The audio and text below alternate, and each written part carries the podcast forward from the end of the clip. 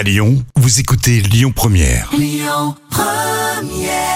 Bonjour à tous et comme tous les jours, on jette un œil aux audiences. M6 s'est imposé hier soir avec la finale du meilleur pâtissier euh, qui a rassemblé un peu plus de 3 millions de personnes. Ça représente euh, 17% de part d'audience. Derrière, on retrouve une autre finale sur France 2. Cette fois, c'est celle de Prodige. Euh, TF1 complète le podium avec la mini-série Sissi. L'actu du jour, c'est celle qui répond aux critiques après son passage euh, dans l'émission Tous en cuisine sur M6. Alors vous le savez, c'est cette émission avec Cyril Lignac où on cuisine en même temps que lui. Sauf qu'à la fin, bah, on n'a pas forcément le même rendu.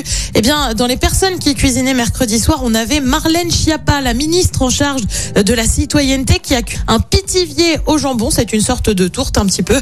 Elle a publié un message sur Instagram pour répondre aux critiques. Euh, Quant à ceux qui ne s'offusquaient pas quand Frédéric Mitterrand, ministre de la Culture, participait à un dîner presque parfait, mais trouve normal d'insulter une femme parce qu'elle participe à une émission solidaire, respirez, buvez un grand verre d'eau fraîche. Nous accepterons vos dons également. Et oui, elle dont l'œuvre des pupilles. On reste sur M6 avec l'une de ses animatrices, Marie Portolano. On la voit d'ailleurs dans Le meilleur pâtissier. Eh bien, elle va réaliser un documentaire sur les violences faites aux femmes.